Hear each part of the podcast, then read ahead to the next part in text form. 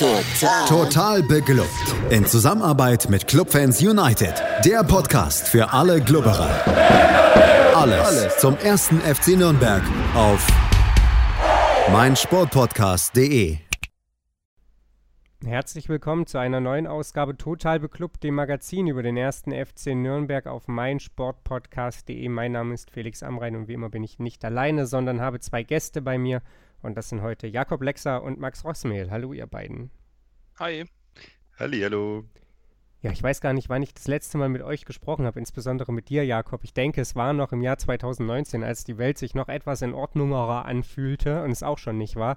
Ähm, aber sei es drum, wir wollen heute über den VfL Bochum und über den ersten FC Nürnberg sprechen, die gegeneinander sowas wie Fußball gespielt haben. Ähm, warum es nur sowas wie Fußball war, das äh, werden wir jetzt analysieren. 0 zu 0 ging das Ganze aus und äh, hat dem ersten FC Nürnberg zumindest tabellarisch nicht so richtig weitergeholfen im Abstiegskampf. Aktueller Stand 29 Spieltage Platz, 15, 32 Punkte, 2 Punkte Vorsprung auf den Relegationsplatz und 4 auf den 17. Max, äh, ja, fangen wir doch wie immer mal mit der Aufstellung an. Da war jetzt gar nicht so viel äh, dabei, worüber wir großartig reden müssen. Ähm, Ishak, wir hatten das in dem Podcast davor thematisiert, der stand dann wieder in der Startelf. Ähm, also es gab kein Unverständnis da von unserer Seite, dass jetzt irgendwie da die Rolle rückwärts gemacht wurde nach dem eigentlich ganz guten Auftritt von ihm gegen Regensburg. Wie äh, ja, zufrieden warst du mit der Aufstellung, mit der ersten Elf? Ja, ich meine, die, die Aufstellung hat sich ja dann irgendwie auch, also macht sich ja momentan so relativ automatisch. Ähm, äh, unser lieber guter Freund Hack durfte sich wieder auf der linken Außenbahn einfinden. Ähm, Heise musste dann zurück auf die Bank äh, weichen. Ansonsten alles im gewohnten äh, 4-4-2 oder 4-2-3-1, wie man es nehmen will. Ähm, ja, ansonsten vielleicht so die ein oder andere ähm, Personalie diskutabel in meinen Augen. Ähm, ich sehe immer noch Dovedan wirklich, ich weiß nicht, was wir mit dem angestellt haben im letzten halben Jahr. Zu Beginn der Saison sah das mal so aus, als könnte der kicken, aber ähm, in den letzten paar Spielen habe ich so das Gefühl, dass er uns gar nicht weiterhilft. Ähm, ja, aber ansonsten ähm, sehe ich da also momentan wenig Handlungsbedarf und vielleicht auch wenig Handlungsspielraum mit den äh, vier Stürmern, die da auf der Ersatzbank sitzen. Ja, wenig Spielraum, das ist vielleicht der richtige Begriff ähm, dafür, denn äh, du hast ja auch schon so ein bisschen angesprochen, die Mannschaft stellt sich irgendwie so ein bisschen auch von selber auf, weil es ja an der einen oder anderen Stelle doch sehr an Alternativen mangelt. Jakob, wir wollen natürlich auch mal so ein bisschen jetzt aufs Spiel schauen. Äh, es ging eigentlich ganz gut los aus Sicht des FCN. In der zweiten Minute gab es die ja, Chance für Hack ähm, und es sollte dann lange Zeit gefühlt auch die einzige im kompletten Spiel sein. Die war allerdings ja der Tatsache geschuldet, dass Bochum einen etwas kurzen Rückpass spielte. Riemann rettete dann und äh, ja, dann plätscherte das Spiel irgendwie so vor sich hin. Ja, im Endeffekt hast du jetzt schön bis zur Halbzeit zusammengefasst. Ähm, war ein ziemlich zerfahrenes Spiel, was oft am Schiedsrichter liegt und da definitiv nicht der Fall war. ich finde, der hat insgesamt eine sehr, sehr gute Leistung gezeigt. Ähm, nachdem ich den Schiri ganz gern kritisiere, möchte ich das auch mal zu Buche halten ähm, oder festhalten, dass, wenn ich den lobe.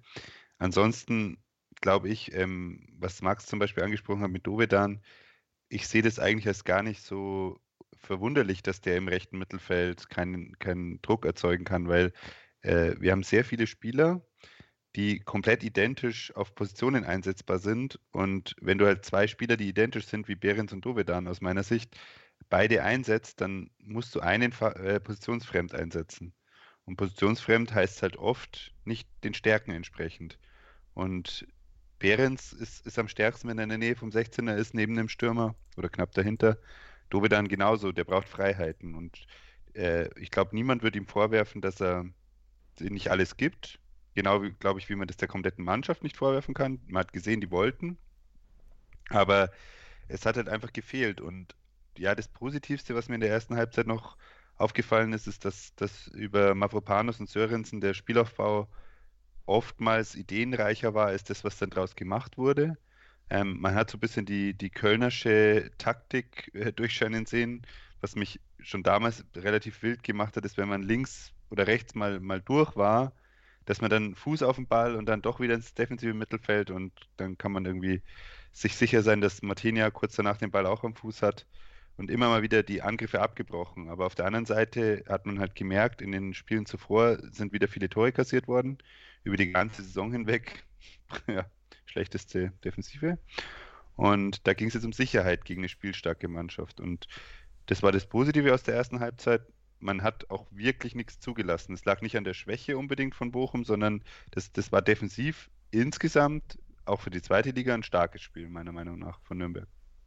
Ja, positiv auch, erste Halbzeit, möchte ich noch hinzufügen. Ähm, man hat einen ja, Konter zugelassen, aber daraus kein Gegentor kassiert. Das muss man ja nach den letzten Wochen äh, schon irgendwie positiv unterstreichen. Äh, der erste FC Nürnberg, ja, schenkt den Ball her, aber frisst kein Gegentor. Äh, das sind die kleinen Dinge, an denen wir uns hochhangen. Du hast schon so ein bisschen was angesprochen und darüber können wir sprechen, denn tatsächlich liefert das Spiel beinahe keinerlei Highlights. Es gab noch einen Kopfball von Bochum, der allerdings klar drüber ging in der ersten Halbzeit und damit sind die ersten 45 Minuten komplett auserzählt. Ähm, wir haben die Möglichkeit deswegen mal so über ein paar Sachen zu sprechen und Jakob hat es schon angeschnitten, Max auch. Ähm, und die realtaktische Aufstellung, die spiegelt das auch ganz gut wider. Wir haben viele Spieler eingesetzt, die sich eigentlich ähm, ja vielleicht auf einer anderen Situation oder auf einer anderen Position vielmehr wohler fühlen würden und ähm, unter anderem eben Nikola Dovedan. Äh, Max, du hast es ein 4-4-2 oder 4-2-3-1 genannt. Wenn man sich so die realtaktische Aufstellung anguckt, dann sieht es schon eher aus wie ein 2-4-2-2. Natürlich, weil die beiden Außenverteidiger äh, hochschieben, das ist jetzt nicht so ungewöhnlich, aber dass sowohl Hack als auch Dovedan quasi direkt vor Nürnberger und Geis und hinter Ishak und Behrens stehen, das ist so sicherlich nicht gedacht und war womöglich auch ein Problem, das in diesem Spiel da war. Ähm, und das ist natürlich auch ein Problem, und Jakob hat es angesprochen, dass wir da Spieler haben, die, die gerne im Zentrum spielen möchten, aber irgendwie notgedrungen in Ermangelung von Außenspielern auf den Außen spielen müssen. Äh, ja, ist jetzt die große Erkenntnis, Max, dieses Bochum-Spiels, dass es ja so dann irgendwie auch nicht funktioniert, wenn jeder dann zwar dahin läuft, wo er gerne spielt, aber eben nicht da, wo er aufgestellt wurde? Ja, wenn das äh, funktionieren würde, wenn jeder, also wenn jeder da spielt, wo er will, dann äh, bräuchten wir auch keinen Trainer, der die Menschen irgendwie aufspielt und auch keinen Kaderplaner, der die Mannschaft irgendwie zusammenstellt. Also ähm, ja, es stimmt schon so ein bisschen. Die oftmals sind unsere Außenverteidiger relativ alleine, ähm, weil die eben die sind, die dann die Flankenläufe gehen müssen. Und ähm, ja, in der Mitte wird es halt eng, weil sich da ja mittlerweile auch so mit einem Fabian Nürnberger ein spielerisch starker Spieler breit macht und, ähm, und auch Platz braucht und einfordert. Ähm, ja, wie gesagt, und ich glaube, unser einziger ja, echter Außenstürmer ist die ganze Saison über schon verletzt. Die Frage ist, wie will man dem Herr werden? Und ich ja, ich sehe da halt so ein, so ein, so ein paar Dinge. Ich glaube, wir hatten es ja in der Gruppe auch. Ich meine, wenn du das irgendwie dann schon spielerisch nicht hinbekommst, dann musst du halt, musst du halt gucken, dass du es zumindest dann irgendwie mit Standards äh, auf die Reihe äh, bringst. Und das hat ja irgendwie auch gar nicht funktioniert. Und ich möchte mal behaupten, dass wir vielleicht nicht die schlechtesten Standardschützen und auch nicht die schlechtesten Kopfballspieler im Team haben, aber scheinbar scheint auch das nicht äh, trainiert worden zu sein. Also dann ist die Frage, muss ich da nochmal, ja, dann wieder zu Jakob äh, fragen, ist das dann wirklich nur ein Ding auf Sicherheit gewesen? Oder wie wollen wir Tore schießen? Also wie wollen wir überhaupt wieder punkten, wenn es irgendwie durch nicht durch Unentschieden ist die ganze Zeit? Ich kann mich gleich äh, einschalten. Also ich glaube, in dem Spiel war es tatsächlich wichtig, zu Null zu spielen für, für Keller. Und äh, ansonsten kann ich das zu 100% unterstreichen. Also was da bei Standards geboten wird, ich habe gerade noch mal überlegt, wir haben doch extra einen Standardcoach eingestellt. Ähm, Heiko Gerber, glaube ich, oder? Ja, der, ein Co-Trainer, der extra für Standards da ist. Ähm, es, es, sind natürlich zwei große Probleme grundsätzlich mal und das ist, ich würde zwar Hack als Außenspieler schon noch nennen, also nicht nur Missy John. Und äh, ich würde auch sagen, dass die, die Mannschaft ist schon zusammengestellt für ein 4-3-3. ein sehr, sehr offensives 4-3-3, wo die Außenstürmer halt auch den, den Strafraum stark besetzen. Und in den wenigen guten Spielen, die wir das Jahr hatten, hat es ja auch gut funktioniert. Und wenn ich mir anschaue, wie Handwerker in, in seinen guten Phasen spielt, die er in dem Spiel wieder nicht hatte, äh, aber Sorg dafür ein bisschen stabiler war und ein bisschen mehr äh, reingehauen hat an, an, Flanken, dann verstehe ich schon, was die Idee war mit dem Kader, wie er zusammengestellt war, der aber definitiv nicht gut zusammengestellt ist. Also Palikutscha, ähm, kommen wir ja vielleicht auch noch drauf, der hat ja gesagt, nach der Saison wird es einiges, äh, kann sich so weitergehen. Da muss man ganz ehrlich sagen, was ist denn sein Argument dafür, dass er nicht totale Scheiße gebaut hat in der Saison, um das mal unvorsichtig zu formulieren. Und ähm, das Gebilde, das wir insgesamt hatten, das ist halt extrem labil von, von vorne bis hinten. Es gibt keine Führungsspieler. Ja, am ehesten vielleicht Mafropanos. Ähm, und als Zielspieler dann vorne war es Freilang, aber der, der ist auch jetzt zu Recht gerade draußen. Behrens ist, und Geis sind absolut nicht in der Lage, da Verantwortung zu übernehmen. Ähm, in beide Richtungen. Geis macht es oft mit dem Ball und fordert den Ball und spielt auch den Ball und verteilt ihn. Aber in der Defensive ist er halt auch echt ganz schön schwach oft. Und äh, das ist einfach ein Problem. Und Behrens mit dem Ball ist halt wirklich schwer anzuschauen. Der Behrens, wenn ich in Abschlusssituationen kommt, da ist er stark, da hat er auch statistisch gesehen keine schlechte Saison. Aber außerhalb von Abschlusssituationen und Strafraumsituationen ist es halt schon extrem dünn. Und dann, dann kommen schon die Lichtblicke wie Nürnberger, der vor der Saison ja 100% nicht eingeplant war im zentralen Mittelfeld, der seine Sache super macht. Also das ist auch ein auffällig guter Spieler. So auffällig, dass man nicht davon ausgehen kann, dass, dass er beim Abstieg bleiben wird oder vielleicht sogar beim Klassenerhalt bleiben wird. Und ähm, dann ist halt wirklich die Frage, wo, wo kommen die Ideen her? Und was man dann halt sieht, ist, dass, dass wirklich die Ideen im, im Spielaufbau oft aus der Innenverteidigung kamen. Und das ist halt wirklich ein Problem, weil das sind nicht die, die Spieler, die, die irgendwie das, das, den Ball so verteilen sollten oder können sollten, ähm, auch qualitativ, ähm, auf die es dann ankommen muss. Also ich finde das einfach extrem schwierig und, und für, die, für das aktuelle Spielsystem ist die Mannschaft, also finde ich, sehr eindeutig nicht zusammengestellt. Und da ist vollkommen wurscht, wer spielt. Also es gibt ja auch Spieler wie Cherin, die, die gar keine Möglichkeit aktuell sehen, irgendwie zum Einsatz zu kommen. Ähm, gut, das ist jetzt Nürnberger, der den, den Platz einnimmt. Die Frage, warum Geis wieder angefangen hat, ist schwer beantwortbar aus meiner Sicht. Auch wenn er solide gespielt hat, aber Eras tut mir da im Vergleich auch leid, weil der, der gibt alles, wenn er kommt. Der ist mir nicht negativ aufgefallen und Geist ist mir sehr negativ aufgefallen in den letzten Spielen. Es ist trotzdem wurscht. Und nach vorne hin, ja, es ist einfach, die, die Spieler können so in dem System nicht eingesetzt werden, wie sie am stärksten sind. Und da ist eigentlich der Trainer dafür da. Und wenn ich sehe, dass Standardsituationen rausgeholt werden und wie die dann ausgespielt werden, und du hast bei über die letzten zwei Spiele 20 Ecken ungefähr, zwei, drei, die ich sage, die sind einigermaßen okay geschlagen. Und wenn man sich mir anschaut, die Gegner, die haben Ideen, die stellen sich mal anders auf. Da merkt man halt, also auch wenn es zu nichts geführt hat, aber man merkt, die haben sich Gedanken gemacht, die laufen mal ein, die, die probieren mal was aus. das ist trainiert worden. Und ich meine, natürlich wissen wir nicht, ob Standards trainiert werden.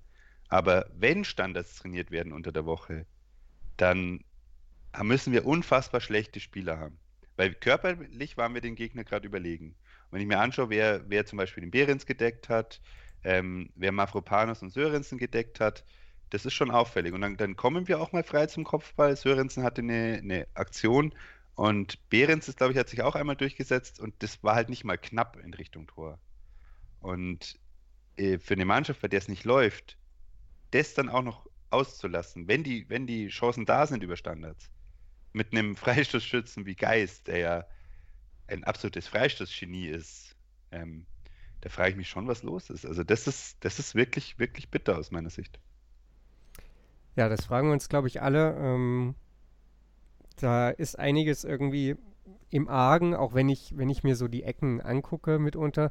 Da fliegt immer oft viel Richtung zweiter Pfosten, aber da steht halt auch selten jemand. Ähm, Das ist äh, schwierig, schwierig, schwierig. Ähm, und ich glaube, es wird schon wieder recht deutlich. Wir, wir bleiben irgendwie immer wieder auch an dem Punkt hängen. Der Kader, so wie er zusammengestellt ist, funktioniert nicht für die Art Fußball, die aktuell gespielt werden soll. Und das ist ein Problem, das wird sich natürlich nicht in Luft auflösen bis zum 34. Spieltag. Und ja, daran äh, muss ich natürlich Jens Keller irgendwo ein Stück weit messen lassen, inwiefern er das Problem kaschieren kann. Oder äh, ja, wie er es zumindest moderiert und, und, und handelt. Und äh, ja, ich glaube, uns gehen da so ein bisschen die Ideen aus. Aber das ist, denke ich, auch äh, ja, nachvollziehbar. Wir wollen auf jeden Fall gleich bei Total Beklubbt mal ein bisschen über die zweite Halbzeit sprechen. Da ist dann zumindest ein bisschen mehr passiert. Immer noch nicht viel, aber ein bisschen mehr. Äh, werden wir natürlich auch nochmal darüber sprechen, wie der erste FC Nürnberg sich jetzt in diesem Spiel ja, in der Defensive auch präsentiert hat. Äh, Stichwort Pressing, äh, das gleich hier auf meinsportpodcast.de. Nach einer, ja, chancenarm ist schon gar nicht mehr das richtige äh, Wort dafür, nach einer ereignislosen ersten Halbzeit, möchte man sagen, ähm, spielten der erste FC Nürnberg und der VfL Bochum trotzdem nochmal 45 Minuten Fußball und irgendwie dachte jeder, es kann nur besser werden und es wurde auch besser. Das war nicht schwierig, aber ja, es ist trotzdem so geschehen. Und wir wollen jetzt natürlich auf diese zweiten 45 Minuten blicken. Hier bei Total Beklubbt zu Gast sind immer noch Jakob Lexer und Max Rossmehl. Und Max, es ging ja dann schon mal ein bisschen besser los. Äh, Michael Ischak war nach ein paar Minuten dann im Spiel. Dummerweise meldete sich dann auch Bochum immer mehr in der Partie an. Wie hast du diese ja, zweiten 45 Minuten? Ich glaube, man kann da schon irgendwie auch ein Gesamtfazit ziehen, äh, denn verglichen mit den ersten 45 gesehen. Naja, es war auf jeden Fall die ereignisreichere äh, Hälfte der beiden. Ähm, es gab sowas, es gab Torschüsse. Ähm, es gab vielleicht sogar eine Torchance, würde ich mal sagen. Ähm, ich glaube, so die, wie du schon gesagt hast, die erste Viertelstunde, die hat äh, dem Club gehört. Also da ähm, ging ein bisschen was nach vorne, gab zwei, drei gute Abschlüsse und ich glaube dann mit dem Wechsel von ähm, Winsheimer war das, glaube ich, bei den Bochumern, ist das Ganze so ein bisschen gekippt. Ähm, da hat sich äh, dann Bochum ein paar Mal vorne ordentlich freispielen können. Ich glaube auch den ein oder anderen äh, Torschuss äh, ja, direkt aufs Tor abgegeben, meistens direkt auf den Mann. Ich kann mich noch an einen Kopfball erinnern, der auch ein bisschen hätte gefährlicher sei, äh, sein können, aber also das alles wahrscheinlich eher in der Euphorie beschrieben, dass wirklich in der ersten Hälfte gar nichts passiert ist. Ähm, anschaulich war es trotzdem da immer noch nicht. Also es kam so ein bisschen Schwung in die Partie, aber halt nur gemessen an der ersten Hälfte. Ja, Jakob, äh, ich denke, Max meint den Lucilla Kopfball irgendwie 60. Minute oder sowas, der wirklich komplett frei vor Martinia stand, aber äh, den dann auch mehr oder weniger anköpft. Ähm, insgesamt, ja, wie gesagt, chancenarmes Spiel. Zweimal äh, musste Martinia parieren und jetzt wird es richtig bitter. Halt, Riemann im Kasten der Bochumer nullmal. Äh, sieht man mal davon ab, dass er eben Hack ja im Prinzip so ein bisschen abgelaufen hat, ähm, da im ersten Durchgang. Wir haben gerade, du hast gerade im Off schon so ein bisschen gesagt, der hat so ein bisschen vielleicht auch ja, die, die Einstellung in der Mannschaft gefehlt. Du hattest nicht so den Eindruck, dass die genau wissen, worum es geht. Ähm, Bochum letzten Endes konnte ja mit diesem 0-0 am Ende komplett zufrieden sein. Die haben ja einen Konkurrenten weiter auf Distanz gehalten. Die haben jetzt 36 Punkte. Ähm, da, ja, plätschert die Saison wahrscheinlich so ein bisschen ihrem Ende entgegen. Beim ersten FC Nürnberg sieht das anders aus. Ähm, was genau hat dich denn an der Einstellung des ersten FC Nürnberg bzw. seiner Spieler gestört? Das ist genau das, was ähm, ich nur sehr schwierig beschreiben kann, weil ähm, ich habe gefunden, dass die Spieler alles gegeben haben und auch versucht haben, viel von dem umzusetzen, was der Trainer angedeutet hat. Aber wenn man, und die Verunsicherung hat man äh, in, in selten gesehen. Also ich finde, da war eine Mannschaft mit Selbstvertrauen am, am, Platz und die haben mit Selbstvertrauen gespielt. Das Einzige, was vielleicht ein bisschen typisch war, waren die, die zwei Chancen, die der Max gerade angesprochen hat, so, so Halbchancen, zweimal geblockt worden. Einmal Ishak, einmal Behrens. Und dann gab es die zwei größten Chancen für Bochum, ähm, die ihr auch gerade beschrieben habt. Und das ist schon so ein bisschen typisch. Zwei Chancen, wenn man Glück hat, macht man ein Tor, wenn, wenn nicht, dann nicht. Und Halbchancen, sagen wir mal, abgeblockte Schüsse. Und dann auf einmal ist man wieder hinten offen. Und dann, hat man, dann war die Unsicherheit wieder da. Und ein ganz wichtiger Faktor aus meiner Sicht war dann im, im Folgenden, dass ähm, Mafropanos ausgewechselt war und Markreiter gespielt hat, der wirklich jetzt kein Virtuose am Ball ist. Und dann gab es ja eigentlich mutige Wechsel nach vorne. Und da waren auf einmal drei bis vier Stürmer am Platz. Und ich habe gedacht, okay, da geht es jetzt darum, Heiß ist auch nochmal ein Flankenspieler ist angewechselt worden. Da geht es jetzt darum, den Ball auf die Flügel zu bringen, den Strafraum zu besetzen und ja, Tor zu erzwingen. Und eine Mannschaft, die im, im Abstiegskampf steckt und die einen Sieg unbedingt braucht und die ein Spiel hat, wo sehr, sehr viel von dem, was sie sich vorgenommen hat, haben, vorher funktioniert hat. Also man hatte defensiv eine Sicherheit. Und Bochum hat, war schon, schon auch ein bisschen entnervt in der, in der Offensive, hatte ich so das Gefühl. Und die haben auch nicht so wirklich gewollt. Und da muss ich sagen, das ist vielleicht das, was am besten beschrieben, was mich dann gestört hat. Da war dann nicht die, der Wille da, den Plan umzusetzen, den ich Keller unterstelle, äh, den ich gerade beschrieben habe, über die Flügel spielen, viele Flanken und ähm, entsprechend ein Tor zwingen, sondern da kam dann lange und weite Bälle.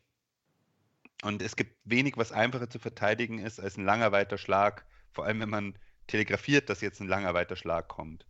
Und äh, das passiert dann, nachdem ein langer weiter Schlag kam und das passiert auch bevor der nächste lange weite Schlag kommt. Und da ist völlig ignoriert worden, dass es noch ein Mittelfeld gibt. Da, da ist überhaupt nichts passiert, da ist nichts mehr aufgebaut worden. Und das über fast 30 Minuten. Und da frage ich mich wirklich, wo hat, hatte ich das, oder ich hatte nie das Gefühl, dass die Spieler gesagt haben, hey, wir stecken einfach gerade richtig im Schlamassel unsere einzige Chance ist jetzt ein Spiel zu gewinnen oder und auch mal Druck auszuüben auf die Konkurrenz. Wir müssen einfach mal ein Spiel gewinnen, sondern da war es dann schon so ein bisschen so, ja, okay, wir haben jetzt zu Null gespielt. Wir haben uns vorher vorgenommen, dass wir zu Null spielen und nach vorne schauen. Und ähm, vielleicht machen wir ja die eine Chance, die wir kriegen. Und da bin ich auch wieder eine gesprungene Platte. Wir spielen uns keine Chancen und sind super abhängig davon, dass die eine Chance, die wir haben, dass wir die machen. Und eine Chancenverwertung, wenn man drei Chancen hat und man macht eine, ist schon gut. Aber was wir in den letzten Wochen halt auch gespielt haben, da waren wir noch offen hinten und hatten wenig Chancen. Und jetzt waren wir, waren wir zwar zu hinten, aber wir hatten eine fucking Chance. Und das war eine reine Einzelaktion. Das kann ich niemand anderem zuschreiben, als Maestrellak hat, hat einen paar, guten Ball im richtigen Moment gespielt und Hack hatte eine überragende Einzelaktion mit Pech.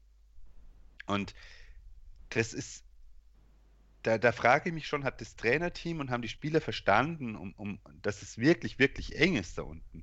Oder bauen die einfach drauf, dass die anderen einfach noch schlechter sind, drei Mannschaften? Das ist das, wo ich mich frage, weil der Einsatz war da. Aber ich glaube, der Schalter im Kopf ist noch nicht angekommen, dass was, was für ein Spieltag wir jetzt haben und wie die Punktesituation ist. Weil selbst Bochum mit 36 Punkten ist nicht weit weg.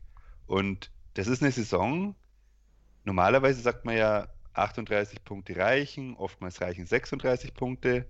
Wenn man sich mal die Tabelle anschaut, also ich, ich du hast ja vorhin, glaube ich, auch gesagt, wir wollen uns mal ein paar Szenarien auch anschauen, was die Zukunft angeht. Aber wir haben noch äh, fünf Spiele und der drittletzte Platz hat 30 Punkte und der vorletzte Platz hat 28.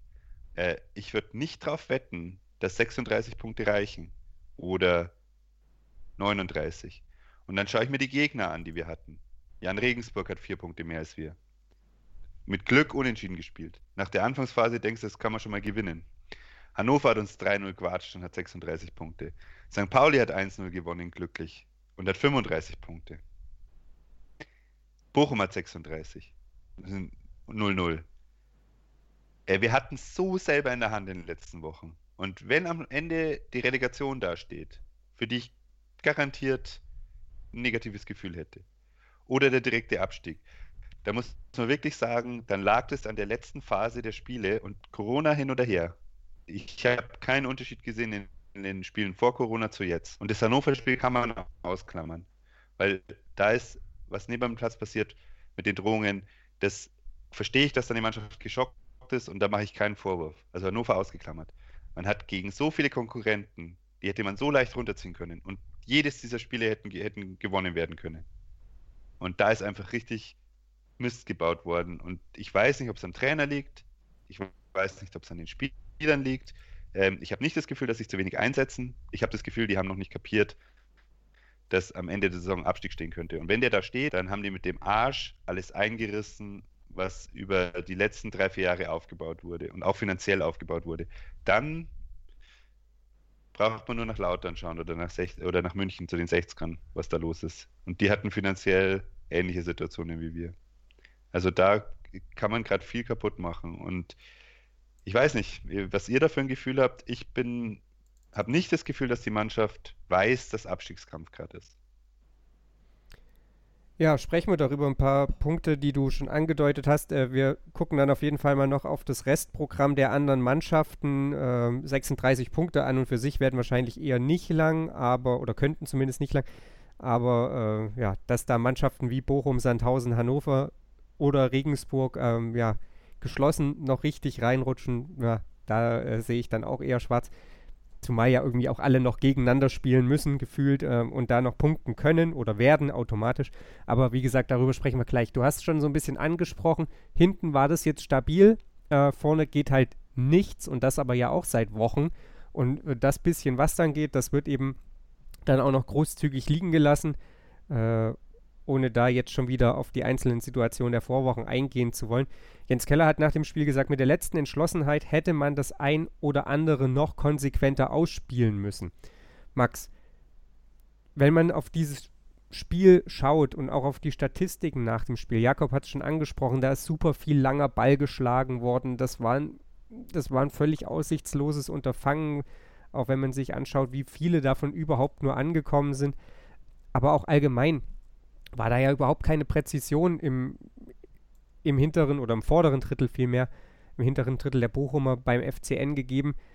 Äh, ich hatte den Eindruck, in den Wochen davor war der Plan eben mitunter phasenweise hochpressen, den Ball früh gewinnen, damit der Weg kurz ist. Jetzt hat man diesen Plan, war mein Eindruck, zugunsten der Stabilität im Spiel so ein bisschen zu den Akten gelegt. Man hat sehr, sehr wenig hochgepresst ähm, in diesem Spiel und musste dann natürlich den Ball erstmal irgendwie nach vorne bringen. Und das war ganz offensichtlich ja ein, ein völlig heilloses Unterfangen. Das war ein Unterfangen, das, das überhaupt nicht funktioniert hat.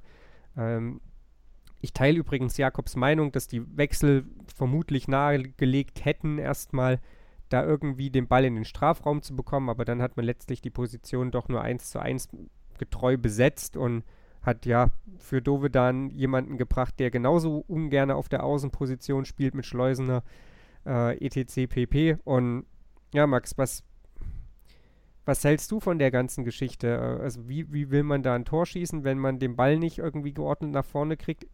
Ist da dieses ja, Entschlossenheit, die Keller ja gefühlt jetzt auch seit Wochen predigt, äh, der, der Wille, das Einzige, was, was da noch bleibt? Oder ist das jetzt letzten Endes auch schon ein, an Strohhalmklammern vom, vom Trainer, weil er nicht mehr so richtig weiß, wie er die Mannschaft da dahin kriegen soll, dass die eben den von Jakob äh, gerade angesprochenen Abstiegskampf in ihren Kopf bekommen? Also für mich, ich glaube, manifestiert sich das alles so ein bisschen in der Personalie Geis. Ähm, der, ähm, der so ein bisschen eigentlich dafür steht, die Kreativität in der Zentrale zu sein. Oder ich denke mal, unter dem Gesichtspunkt wurde er geholt. Und äh, im Endeffekt, wer aber aktuell die, äh, die Kreativität bietet, ist Nürnberger, der halt ja aber auch irgendwie seine ja, erste richtige Saison bei uns spielt und äh, natürlich, glaube ich, auch über allen Erwartungen spielt, wie Jakob vorhin schon gesagt hat. Und bei Geist ist es eben so, dass der gefühlt 50 äh, Prozent seiner Bälle äh, hochspielt und davon auch nochmal nur 50 Prozent ungefähr da ankommen, wo sie sollen und die anderen 50 Prozent halt irgendwo landen oder direkt beim Gegner. Und äh, ich glaube, ja, die Personalie selber ist, ist glaube ich, auch so ein bisschen der, ähm, ja, das, das Hoffen auf die Einzelaktion, das äh, spiel doch mal den hohen Ball oder ähm, schenk uns doch mal noch so, so, ein, zwei Buden wie in der Hinrunde, wo du irgendwie den Ball äh, perfekt getroffen hast und uns irgendwie ein Tor bescherst. Ähm, also so fühlt sich das für mich als Fan an. Also als wäre da kein Plan zu erkennen, wie wir da irgendwie spielerisch nach vorne kommen, sondern ähm, ja, spiel den Ball hoch, äh, wir wechseln den frei ein, der ähm, kommt da irgendwie mit seiner Größe irgendwie ran und äh, dann hoffen wir, dass irgendeinem da vorne was Geniales einfällt. Weil, ja, also anders, anders habe ich da keinen Plan in Anführungszeichen gesehen. Das ist für mich die, die, äh, ja, ja, eben die Manifestierung dieser, dieser Idee. Und das, das große Problem, was wir, glaube ich, haben, ist, dass wir den Geist halt auch nicht einfach durch jemanden ersetzen können. Also wir können den Eras äh, da reinstellen, dann sind wir da vielleicht noch ein bisschen defensiver besser aufgestellt, aber das heißt ja nicht unbedingt, dass es, äh, dass es da nach vorne äh, besser oder präziser oder kreativer wird. Also diese, diese Lücke, die wir da im zentralen Mittelfeld haben, die ist halt äh, ja omnipräsent und äh, sage ich mal, Spieler wie ja, einen Kerk, der auch schon seiner, seiner Form irgendwie monatelang, wenn nicht gar jahrelang hinterher rennt, ähm, der vielleicht auch nochmal für so eine Zentrale in, äh, in Frage kommen würde, aber sonst ja auch eher als Außenspieler aktiv war, der ist ja halt dieses Jahr auch keine Option. Und ähm, ich glaube, also da, dadurch, dass wir wirklich keine Schallzentrale haben, ähm, während es da auch nicht in Frage für kommt, weil wir da jetzt auch eigentlich festgestellt haben, dass der sich eher in Strafraumnähe oder auf Höhe des, äh, des, des Mittelstürmers irgendwie äh, positioniert. Ja, sehe ich da, sehe ich da keine Option. Und ähm, so, so, so böse das klingt und so schwierig unser Restprogramm sieht, ich weiß auch beim besten Willen noch nicht, wo wir punkten sollen. Außer vielleicht in Kiel, für die dann alles gelaufen ist und die uns nochmal spielen lassen, wenn sie gnädig sind. Aber ansonsten sieht es für mich echt äh, zappenduster aus.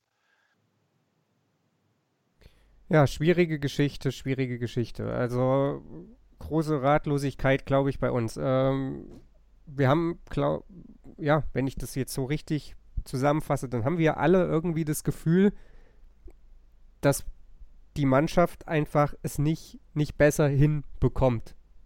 Warum auch immer. Äh, da ist jetzt nur noch viel Ratlosigkeit. Und letzten Endes ist auch bei allen irgendwie das Gefühl nicht gut, wenn man nach unten blickt, äh, beziehungsweise wenn man eben aufs Restprogramm blickt. Und ich glaube auch, dass wir alle drei das Gefühl haben, dass da viel mehr möglich gewesen wäre. Und Jakob hat es schon gut angesprochen. Wir haben ja seitdem dieser Corona-Restart quasi war, nicht gegen einen Gegner gespielt, der uns irgendwie mal richtig da, ja, dominiert hätte, der uns richtig an die Wand gespielt hätte oder der uns wirklich den, den Schneid abgekauft hat. Also da am ehesten ja gefühlt noch St. Pauli, als sie dann in Überzahl waren. Aber ansonsten waren das ja alles Spiele, wo du sagst, boah, ey, der Gegner war nicht gut. Aber irgendwie kriegen wir es halt trotzdem nicht auf die Kette. Und äh, das Ganze kumuliert dann irgendwie eben in Platz 15, 32 Punkte, schlechteste Defensive der Liga, äh, Tordifferenz, die auch nicht gerade zum, zum ja, Dahinschmelzen ist, insbesondere wenn man eben auch auf den Klassenerhalt guckt. Und ein Restprogramm, das ein Derby bereithält, das mit Stuttgart und Bielefeld zwei Mannschaften bereithält, die um den Aufstieg kämpfen. Und mit Wiesbaden auf jeden Fall nochmal einen direkten Konkurrenten und dann eben die von Max gerade angesprochenen Kieler am letzten Spieltag. Also da, da darf einem, glaube ich, völlig zu Recht Angst und Bange werden. Und äh, ja, da werden wir jetzt einfach gleich nochmal drauf schauen, wie denn das Restprogramm nicht nur eben in Nürnberg aussieht, sondern vor allem erstmal bei den drei Mannschaften dahinter, nämlich Karlsruhe, Wiesbaden und Dresden aber eben vielleicht auch bei den Mannschaften davor.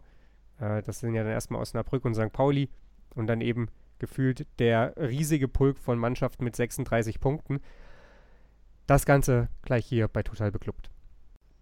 Es herrscht viel Ungewissheit in diesem Podcast, was vor allem daran liegt, dass der erste FC Nürnberg uns langsam, aber sicher, ja, des Verstandes beraubt, möchte ich fast sagen, oder zumindest dafür sorgt, dass uns keine guten Antworten mehr einfall, ein, einfällt, einfallen. So heißt das Wort.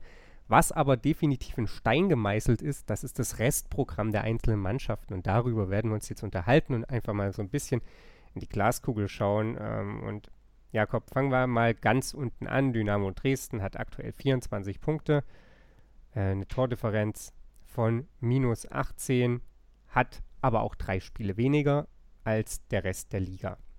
Oder zumindest eine, den, die meisten der Liga. Es sind ja noch ein paar Mannschaften, gegen die sie spielen müssen, die dann auch äh, weniger Spiele haben. So, der erste FC Nürnberg hat also acht Punkte mehr und eine um sechs bessere Tordifferenz. Äh, die restlichen Mannschaften, gegen die Dynamo Dresden spielen muss, heißen Hannover 96, Wien Wiesbaden, Fürth, HSV, Arminia Bielefeld, Holstein Kiel, Sandhausen und Osnabrück. Das sind jetzt erstmal erst natürlich, äh, ja, das ist jetzt nicht so dass das alles überragende Programm. Also man kann jetzt nicht behaupten, die, die hätten keine Chance mehr zu punkten, zumindest aus meiner Sicht heraus. Es ist aber auch nicht so, dass man sagt, okay, es ist super einfach und es kommt eben erschwerend hinzu, äh, dass sie A, eh schon ganz unten stehen und B, durchweg im Dreitagesrhythmus spielen müssen. Für wie realistisch hältst du es, dass Dynamo Dresden noch irgendeine Rolle spielen kann in diesem Abstiegskampf? Nicht besonders. Also die, es spricht wenig für, für Dynamo Dresden. Die haben auch jetzt ihr erstes Spiel verloren, aber wenn die ein Spiel gewinnen, sind sie ein Punkt an Wiesbaden, drei Punkte an Karlsruhe dran. Also man kann sich durchaus vorstellen, dass in der Richtung noch was geht. Dass sie jetzt acht Punkte auf uns aufholen, da müsste der Club oder wir schon richtig, richtig, richtig abstürzen. Und Mai, also dann ist eh alles wurscht. Ähm, ich würde nur kurz gerne Aufteilung machen von Teams, die man jetzt als schweres und als leichtes Spiel bezeichnet. Ich würde ähm, die Aufsteiger möglichen und die möglichen Absteiger in eine Kategorie nehmen, also Mannschaften, bei denen es noch um was geht. Dann gibt es äh, Derbys, die immer ein bisschen eigene Gesetze haben. Und dann gibt es die Mannschaften, für die geht es um gar nichts mehr. Und das sind Spiele, die man mit da, da, passieren oft ein bisschen komischere Ergebnisse. Dann schlägt der 18. auf einmal den 7. oder den 6., weil ähm, die einfach nicht mehr den großen Druck haben und die sich nicht mehr motivieren können. Es kann natürlich auch sein, dass eine Mannschaft so euphorisiert ist, die, weil sie ihre Ziele übertroffen hat, dass sie, dass sie da noch die Spiele gewinnt, aber das sind tendenziell eher die leichten Spiele. Ich finde, die Abstiegskandidaten sind keine leichten Gegner in dem Zusammenhang. Also für mich, ich würde den Club jetzt für jeden Gegner, den er noch hat, als schweren Gegner bezeichnen, weil es für den Club einfach noch um alles geht. Das macht vier Mannschaften um Aufstiegskampf: Heidenheim, Hamburg, Stuttgart und Bielefeld.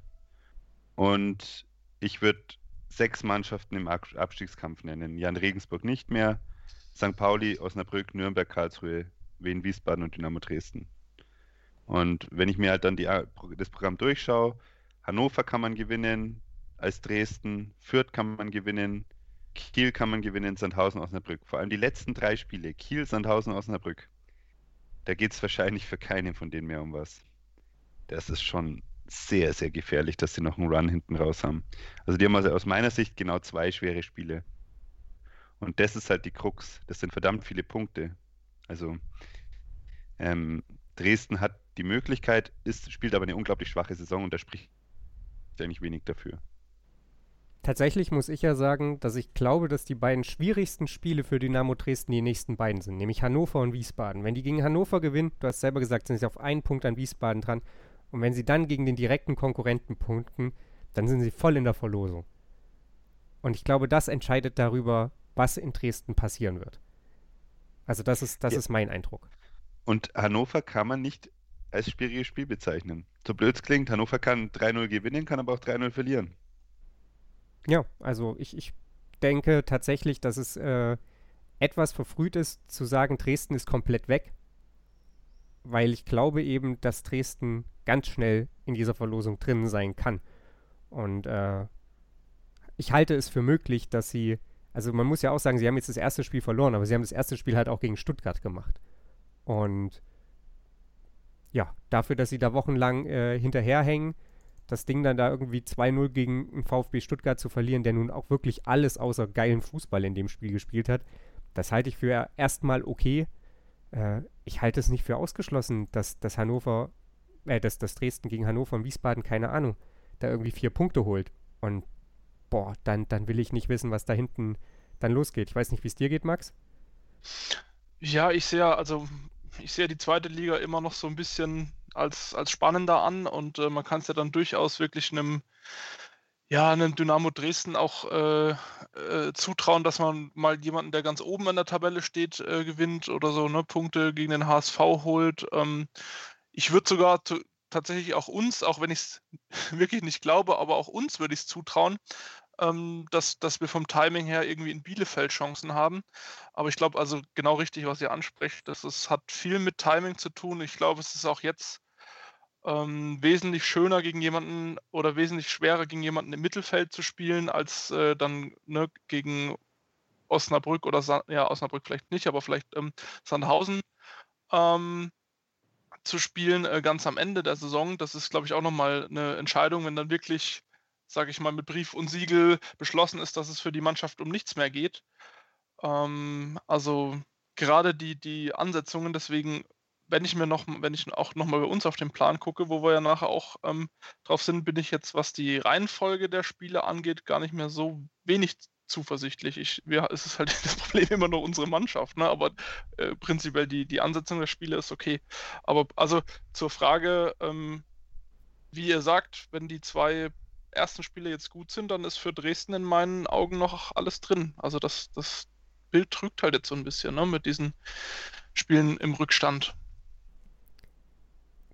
klettern wir mal eins hoch. Wien Wiesbaden, wir haben ja gerade schon drüber gesprochen, nächstes Spiel am Wochenende gegen Dynamo Dresden. Dann bekommen die Holstein Kiel, von denen wir ja schon gesagt haben. Ich teile übrigens deine Einschätzung absolut, was diese Einteilung der Mannschaften angeht, Jakob.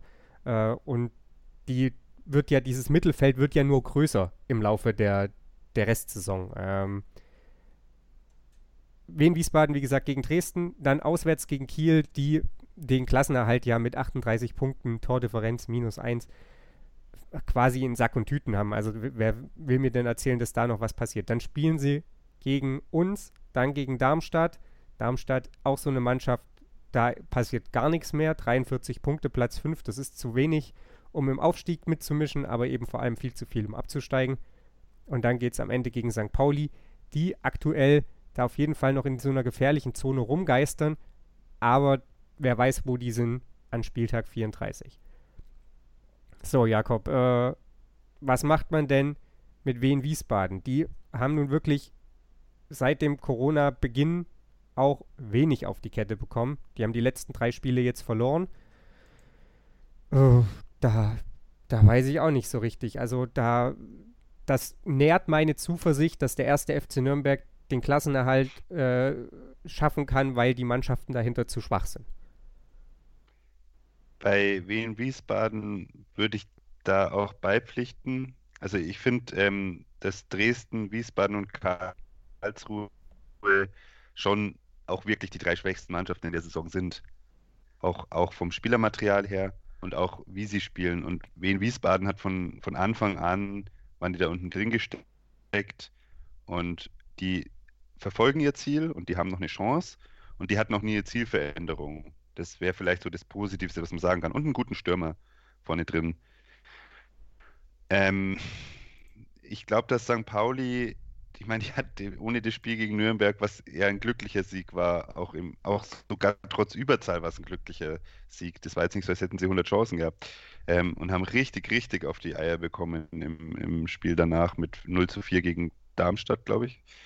Ähm, ich glaube, dass die bis zum 34. Spieltag da mit drin stecken spielen auch eine sehr, sehr schwache Saison. Äh, wie du auch gesagt hast, was für Dresden gilt, das Spiel Dresden gegen Wiesbaden wird ein enorm wichtiges Spiel und da können wir uns einen Unentschieden wünschen und werden das wahrscheinlich auch. Ähm, wenn Wiesbaden das gewinnt, dann sind sie auf jeden Fall dabei bei der Musik, weil man kann jetzt nicht davon ausgehen, dass der Club in Bielefeld gewinnt. Ich halte es auch nicht für unwahrscheinlich oder unmöglich, aber nicht wahrscheinlich. Ich halte es für unwahrscheinlich. Und dann haben die halt wirklich Konkurrenten und Teams, um die es nichts mehr geht. Also die haben kein, kein Spitzenteam mehr als Gegner. Ich glaube, dass Wiesbaden am Schluss letzter Platz sein wird. Aber es wird mich jetzt auch nicht überraschen, wenn die nach den nächsten drei Spielen auf einmal auf dem 15. stehen würden. Und dann kommen die Nerven. Und da kann eine Mannschaft, die halt von Anfang an kein anderes Ziel hatte, als nicht abzusteigen, im Vorteil sein. Ja, Max, wie siehst du es? Jakob hat es richtigerweise ja nochmal gerade betont. Äh, Wiesbaden als einzige von den drei Mannschaften da ganz unten oder auch von den Mannschaften ja noch weiter, ne, können wir uns ja mit einschließen, als einzige keinen einzigen Aufstiegskandidaten mehr im, Pro im Restprogramm. Äh, trotzdem eben, wie gesagt, der Trend eigentlich eher in die andere Richtung zeigend. Äh, und jetzt eben mit Dresden ein richtungsweisendes Spiel vor der Brust. Wie schätzt du wen Wiesbaden ein?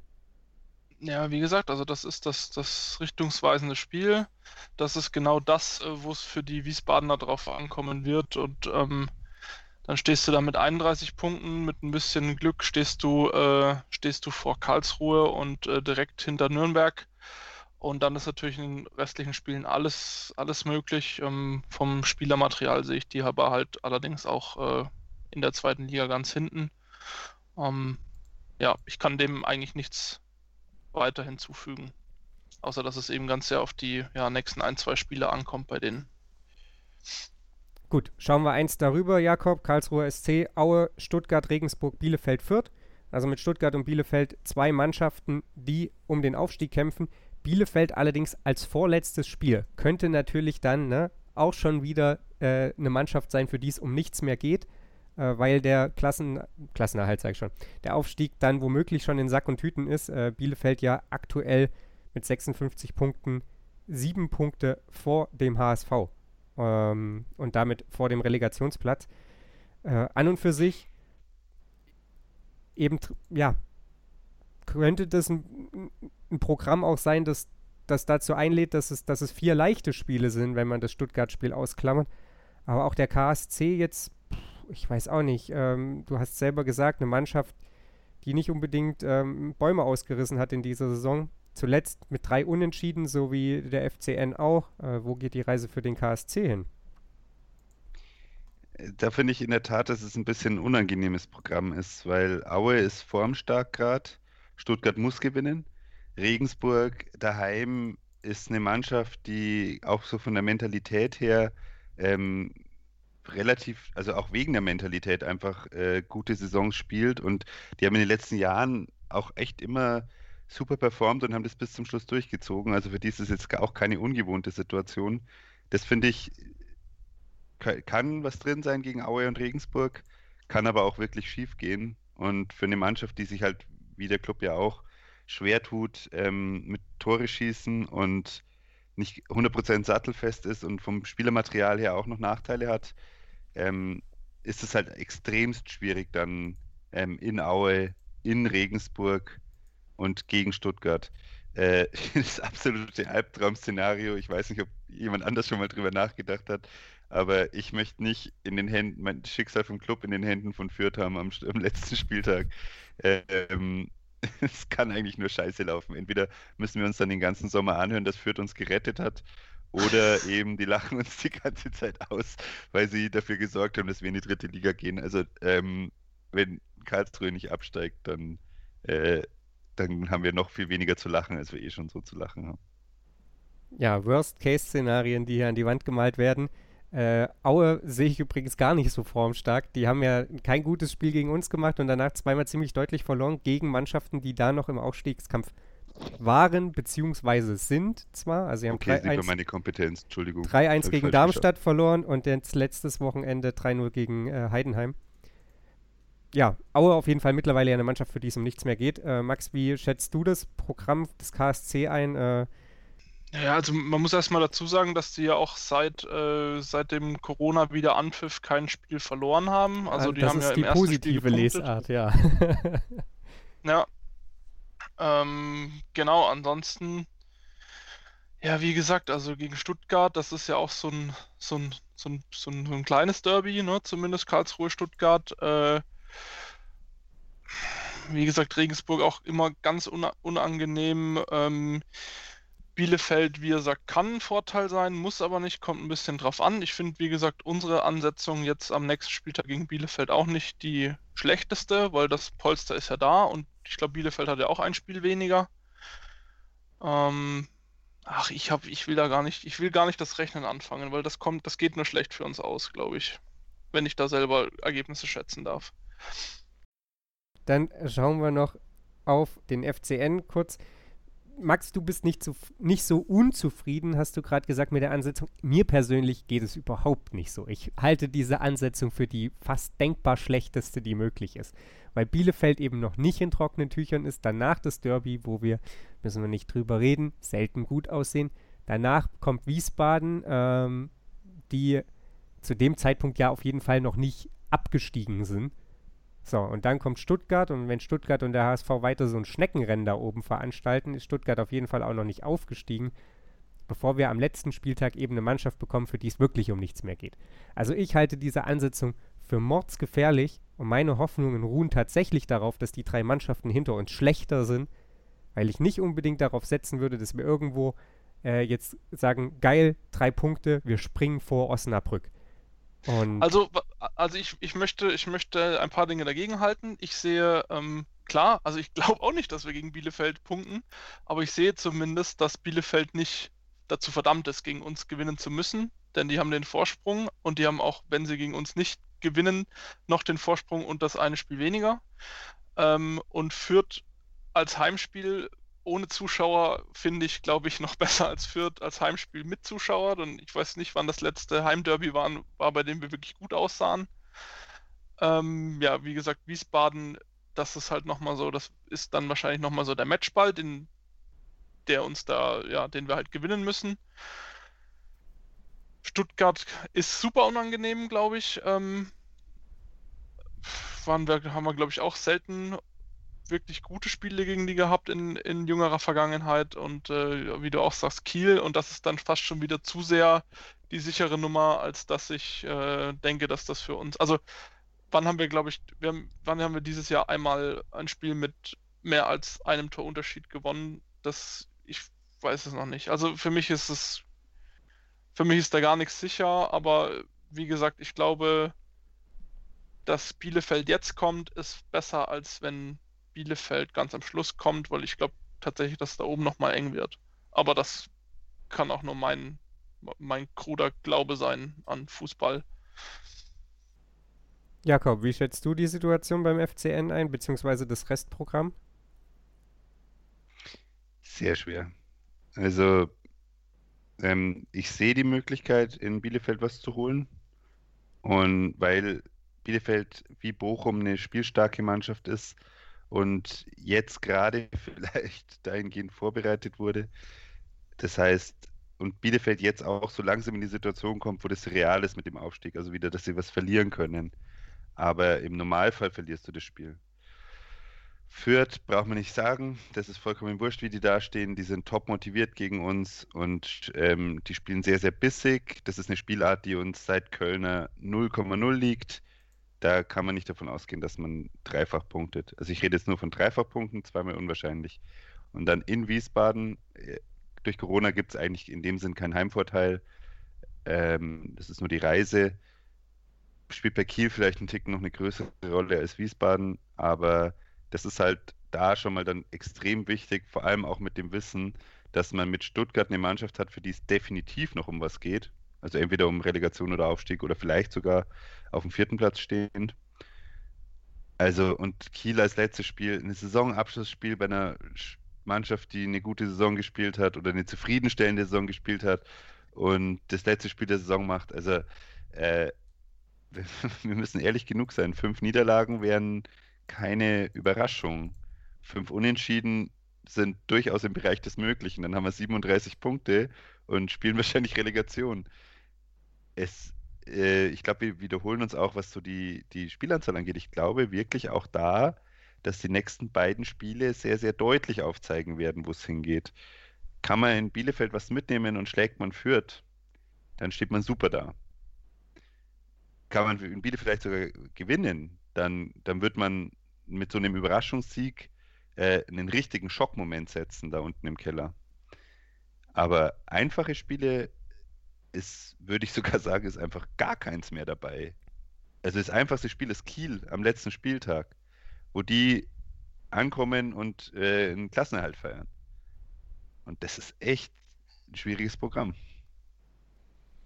Ja, wenn der erste FC Nürnberg gegen Arminia Bielefeld gewinnt, äh, holt er auf jeden Fall drei Punkte, die danach eine Derby-Niederlage rechtfertigen.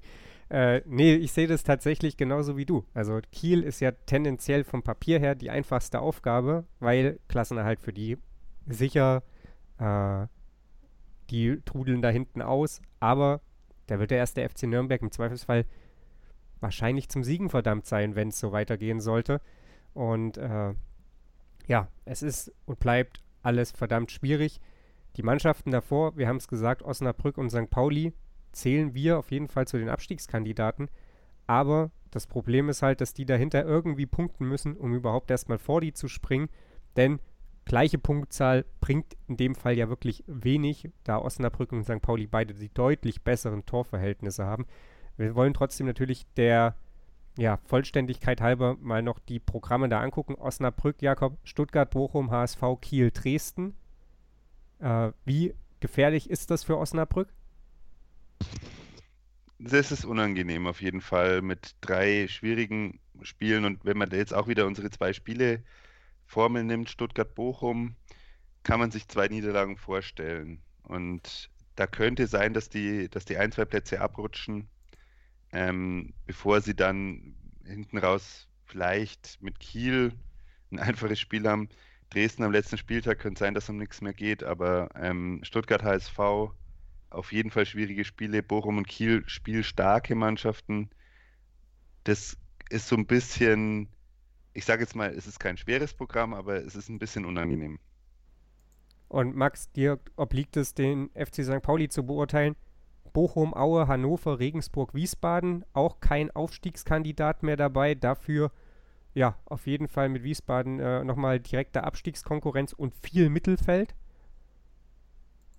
Ja, und dafür eigentlich, ne, wenn wir vorhin die Regel so ein bisschen nehmen, eigentlich so das optimale Programm, was man sich wünschen kann.